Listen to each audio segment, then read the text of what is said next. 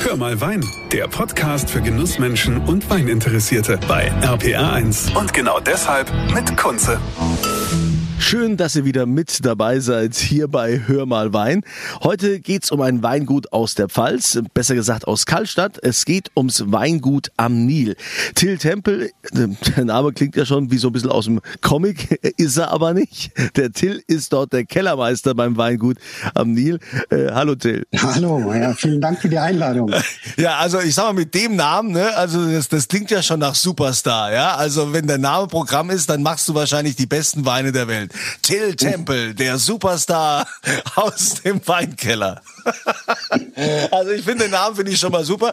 Aber Weingut am Nil, das ist ja mittlerweile super etabliert. Ihr habt eine Wahnsinnsküche, ihr habt äh, tolle Weine, ihr habt eine mega Lage in Kaltstadt und seid ähm, mittlerweile auch sehr bekannt durch euer Löwenfestival, wo immer ganz viele Sterneköche dabei sind. Äh, dieses mhm. Jahr zum Beispiel durfte es ja mal wieder stattfinden nach Corona mit mit Nelson Müller, Schubeck war dabei, um jetzt nur mal so äh, zwei Namen zu nennen. Da war noch Ralf Zacherl und so weiter. Die kann ich gar nicht alle aufzählen, aber die kommen ja immer wieder gerne zu euch. Es ist eine mega Logistik, da sind unfassbar viele Menschen da. Ich weiß gar nicht, waren es über 1000 Menschen waren da doch, oder?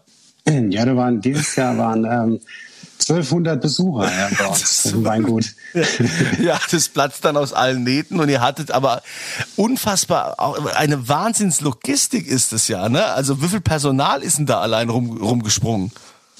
Ja, wir haben, ähm, das Ganze fängt ungefähr mit 14 Tage vorher an mit Aufbau, mit Vorbereitung, Zelte aufbauen.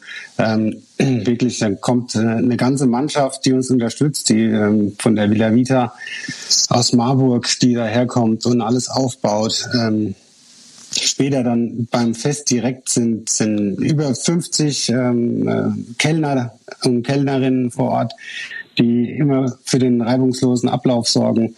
Ähm, ja, dass es immer alles funktioniert. Also es ist wirklich viel Personalaufwand. Es ist eine Woche ähm, Voll Power Aufbau und dann ähm, ja, da hast du ja, noch für, für, für, für, sieben Stunden das Ganze. Ja, ja dann hast du noch die ganzen, die ganzen Spüler und wer auch immer da im Hintergrund arbeitet. Das ist ja ist eine Riesenlogistik. Aber das Weingut an sich, das äh, gab's ja früher so nicht. Das ist ja das Weingut am Miel ist ja kein Weingut, was über Generationen äh, gewachsen ist, sondern äh, da, da steckt ein Unternehmen dahinter. Ja, ist, ist ein Unternehmen, die, die Familie Pohl, das kann man ja kann man ja ruhig sagen.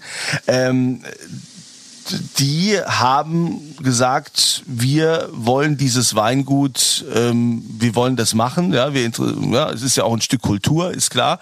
Ähm, aber wie geht man denn da davor? Oder also ich sage jetzt mal gerade für dich als Kellermeister, das war ja mit Sicherheit nicht so, dass die Lagen da schon alle da waren. Äh, musste man da erstmal rumlaufen, mal gucken, ja, was kann ich denn hier kaufen? Oder kann ich vielleicht auch was pachten? Oder äh, wie lief das ab? Ja, also die, die Geschichte ist eigentlich ganz spannend. Ähm, das, das Weingut hieß ja früher Weingut Eduard Schuster, war auch schon ein, etabliertes Weingut, ähm, hatte leider auch keinen, keinen Nachfolger. Und die jetzige Eigentümerfamilie, die Familie Pohl, die ist sehr weinaffin und hat auch ähm, schon einen Bezug zum Weinbau, haben noch zwei äh, Weingüter in Portugal. Und sie wollten einfach ein, ein, eigentlich wollten sie einen Rückzugsort in der Pfalz haben, einen, einen schönen Ort, wo sie sich zurückziehen können. Und ähm, sind dann aber dann bei diesem Weingut hängen geblieben. Und ähm, das war zu dieser Zeit zehn Hektar groß. Und ähm, natürlich für, für dieses große Invest ähm, von Gebäude und Struktur ähm, war es natürlich auch notwendig, dass es nicht nur bei diesen zehn Hektar bleibt, sondern dass wir eine, eine Größe erreichen, ähm, wo wir auch äh, wirtschaftlich sind. Ja. Und so haben die vor, vor zehn Jahren das, das ähm, Weingut Eduard Schuster, oder vor zwölf sind es mittlerweile, vor zwölf Jahren das Weingut Eduard Schuster gekauft und ähm, das nach und nach umstrukturiert. Ja, ja zur Frage, ähm, wie, ja, wie, wie ich das handhab und ähm, oder wie wir das handhaben, auch ähm, Christine Lutz, also die Geschäftsführerin und ich, wir sind ähm, in einer sehr glücklichen Lage, dass wir da sehr viel Vertrauen genießen und ähm, ja, sehr viel eigenständig arbeiten können und schon auch ähm, so Wein produzieren, wie es nach unserer Vorstellung ist. Ja. Also das heißt, ähm, um nochmal zurückzugehen, es wurden dann also noch verschiedene äh, Lagen oder Parzellen äh, dazugekauft. Ihr habt ja Ihr habt ja so Sachen wie, also was ich ja immer gern mag, hier Kaltstädter Saumagen, ne? Die Lage Saumagen, ja, die ist toll. Oder Weilberg ist ja auch äh, mega. Ja. Ähm, das äh, ist, ist ja schon toll, wenn, wenn man das so, so machen kann und wenn man dann natürlich auch da jemand im Hintergrund hat, wie du sagst, die äh, jetzt hier nicht Pfennig fuchsen, sondern die sagen, äh, wir wollen hier Qualität und wir wollen hier ein schönes Arbeitsklima. Ähm, wie, äh, wie bist du da jetzt überhaupt reingekommen? Du bist jetzt, glaube ich, seit 2018 bist du da Kellermeister. Wie, kamst, kamst du dahin?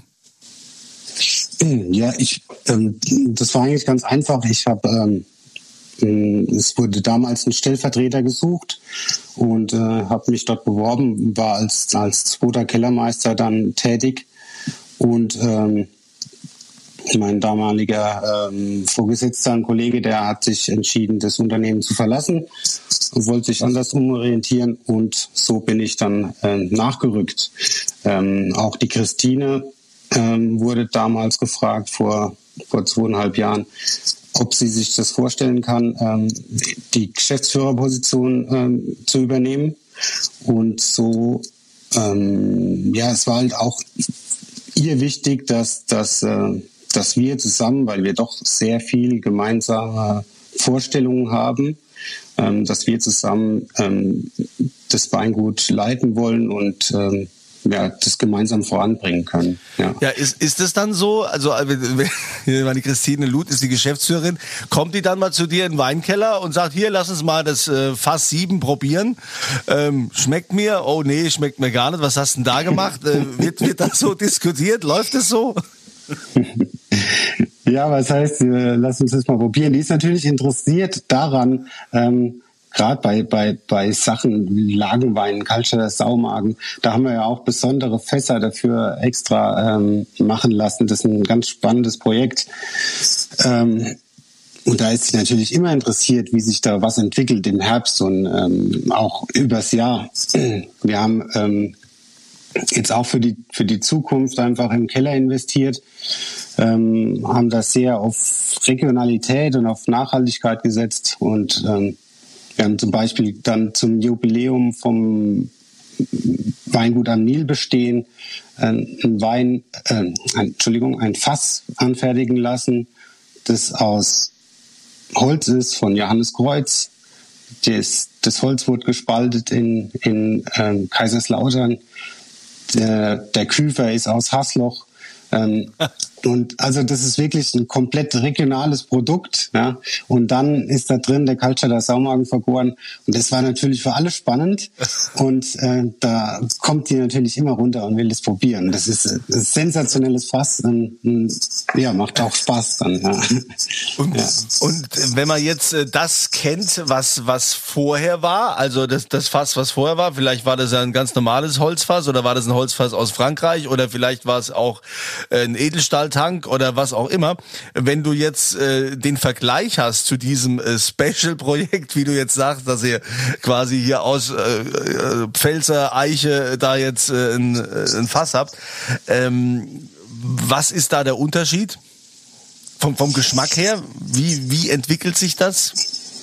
Ja, ich glaube, dass sich die, die Eiche jetzt ähm, nicht unbedingt äh, unterscheidet zwischen einer französischen Eiche, die jetzt gerade wenn sie aus den Vogesen kommt oder aus dem Pfälzerwald, ähm, wird sich wahrscheinlich geschmacklich nicht so viel geben. Ähm, es war wahrscheinlich auch mehr so ein Herzenswunsch von uns als äh, Pfälzer, auch ein Pfälzer Fass zu haben. Also das wirklich komplett pfälzig ist. Ja.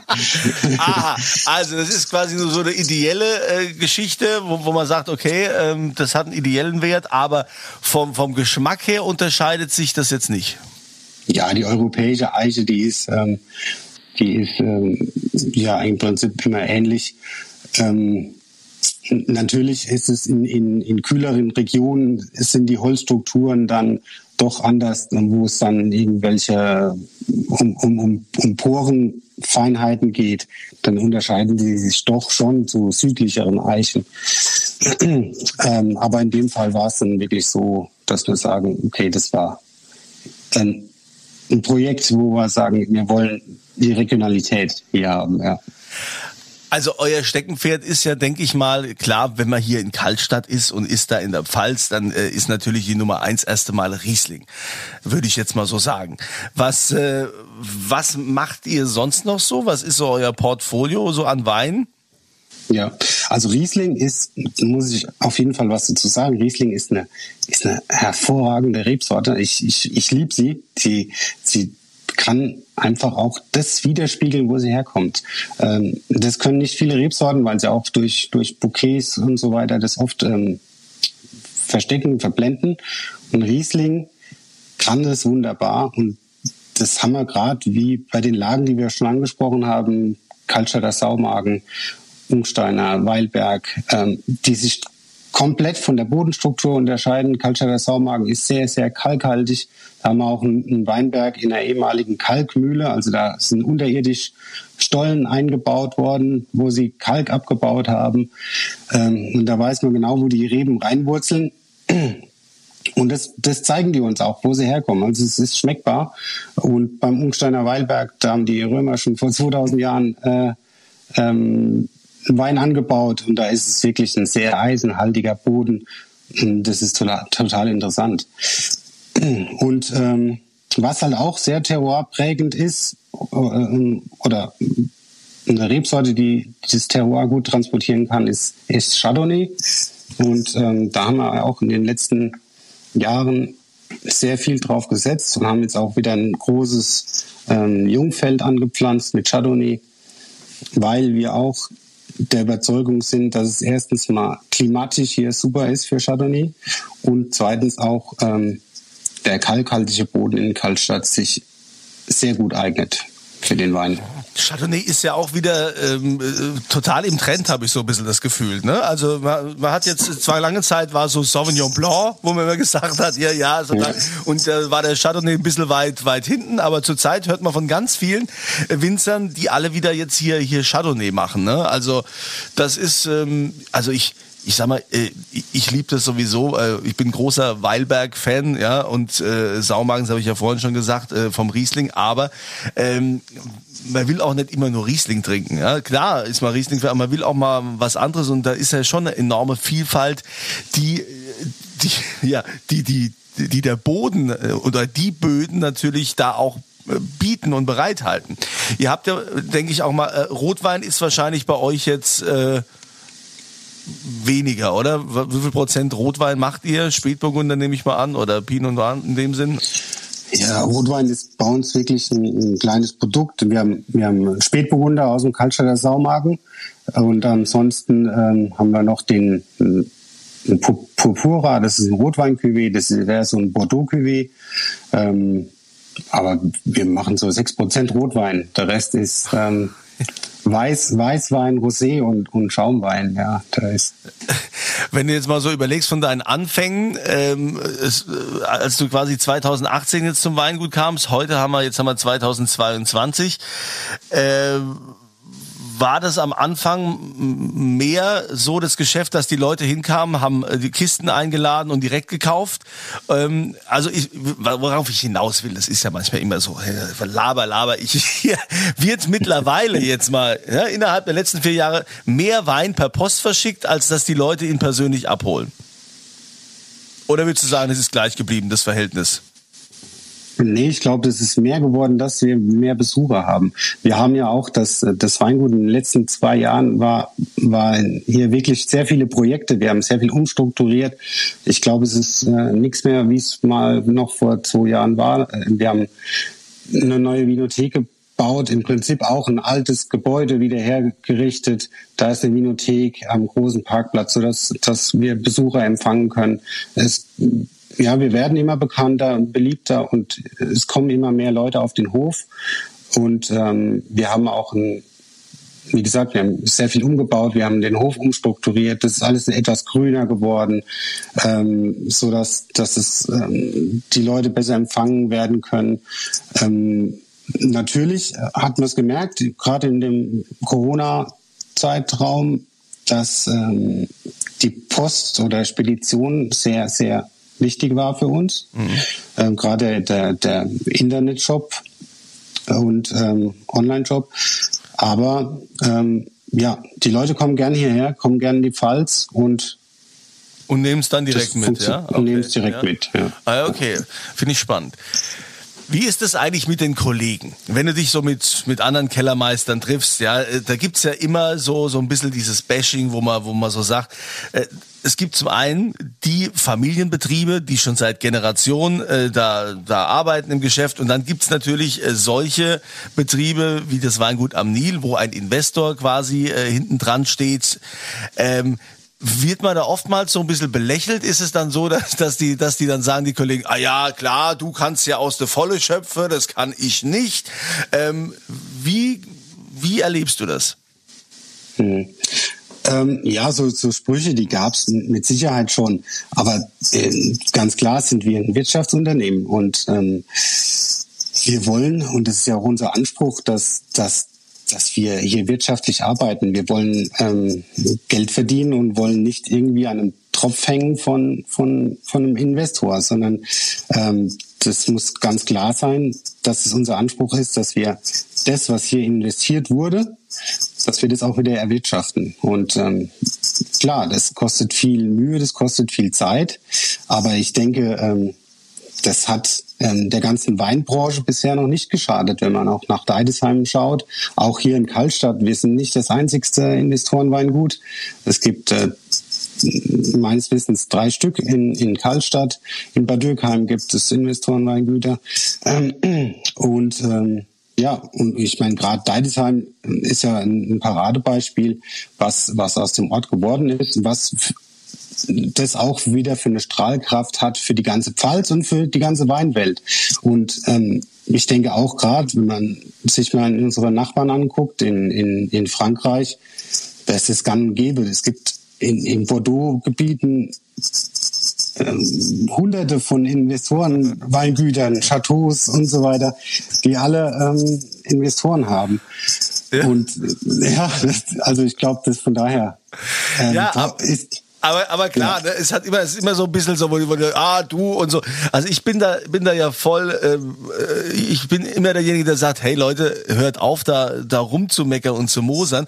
Was Besseres kann doch eigentlich der Weinkultur in Deutschland gar nicht passieren, dass es da Liebhaber gibt, äh, Menschen mit Geld, die hier investieren und nicht einfach genau. investieren, um jetzt hier Masse zu machen, diese, äh, diese hier äh, exportieren sonst wohin, sondern es geht ja darum, hier Qualität zu machen und hier das Maximale rauszuholen, um zu zeigen, was was unser Anbaugebiet kann. Und äh, deshalb dieses Investorenbashing, also das finde ich äh, mittlerweile einfach nicht mehr zeitgemäß, weil, wie du schon sagst, es genügend Beispiele gibt mittlerweile, äh, wo das einfach der Region extrem gut getan hat und also ich finde ja und es ist ja auch ist auch schön für für für uns oder auch für, für unser Land, dass das Geld äh, hier investiert wird und nicht, nicht irgendwo in Kalifornien oder ja, so, ja. Genau. Sondern ähm, dass, dass, dass hier Arbeitsplätze geschaffen werden und ähm, ja, das ist ja, ich denke, das ist wichtig und es ist gut. Ja. ja. Wie soll's denn? Also ich meine, ihr habt ja jetzt äh, in dieser in der Corona-Zeit, wie du schon sagst, auch nochmal ordentlich umgebaut und gemacht und getan. Ähm, Gibt's denn weitere Pläne jetzt auch für Wein, wo du sagst, ah, ich will vielleicht doch nochmal irgendwie, vielleicht kann ich noch irgendwie äh, noch ein paar Zelle dazu kaufen, vielleicht können wir noch irgendwas, äh, irgendwas äh, mieten und machen und pachten irgendwie oder äh, gibt's da noch eine Vision? Ich meine, ihr habt ja auch mittlerweile Sekt, habt ihr ja auch. Was, äh, was ist noch so geplant im Portfolio? Falls ja. du darüber sprechen darfst. Ja, klar. Wir haben, das sind, das sind keine Geheimnisse. Äh, wir haben zurzeit ähm, 32 Hektar im, im Anbau. Und ähm, es sind noch ein paar Flächen, die, die wir äh, gekauft haben damals, die noch in Verpachtung sind, also die noch nicht von uns bewirtschaftet werden. Und ein paar ähm, Hektar sind auch in der Flurbereinigung ähm, in Freinsheim. Ähm, auch tolle Lagen. Und ähm, wenn die dann alle bei uns sind, das haben wir 2024, also in zwei Jahren, haben wir dann so um die 40 Hektar. Und ähm, ja, dann wird's halt auch äh, schwierig, da noch weiter zu wachsen, weil dann ist unser Keller auch voll. Ja, ja also ja. Ja, ich glaube, also es gibt doch mittlerweile so viele, die sich für euren Wein interessieren, ja, und den Wein haben wollen. Und äh, also wir helfen da schon, den Keller leer zu machen. Gell? Da kann gar nicht genug Nachschub kommen. ja. aber schon klar, die Lagerfläche brauchst du ja, um den Wein auch rauszubauen. Ja, also ich äh, finde das sehr, sehr spannend und ich bin auch gespannt, was vom Weingut am Nil noch so äh, kommen wird, was wir da noch äh, so hören werden, was auch deine Handschrift letztendlich letztendlich trägt. Du hast äh, die Verantwortung für den Wein, der da rauskommt, den wir dann alle wieder beim Löwenfestival dann auch trinken können. also gehe fest davon aus, dass das nächstes Jahr auch wieder stattfinden kann und stattfinden wird. Wenn wir das jetzt diesmal geschafft haben, dann muss das ja, muss das ja also auch äh, nächstes Jahr wieder gehen. Den Wein vom Weingut am Nil verlose ich auf meiner Kunze Facebook-Seite. Klickt euch da rein, Moderator Kunze, oder ihr hört das komplette Interview im Hör mal Wein Podcast auf rpa1.de. Ich wünsche euch einen tollen Sonntag, eine tolle neue Woche und immer volle Gläser. Das war Hör mal Wein, der Podcast für Genussmenschen und Weininteressierte mit Kunze auf rpa1.de und überall, wo es Podcasts gibt.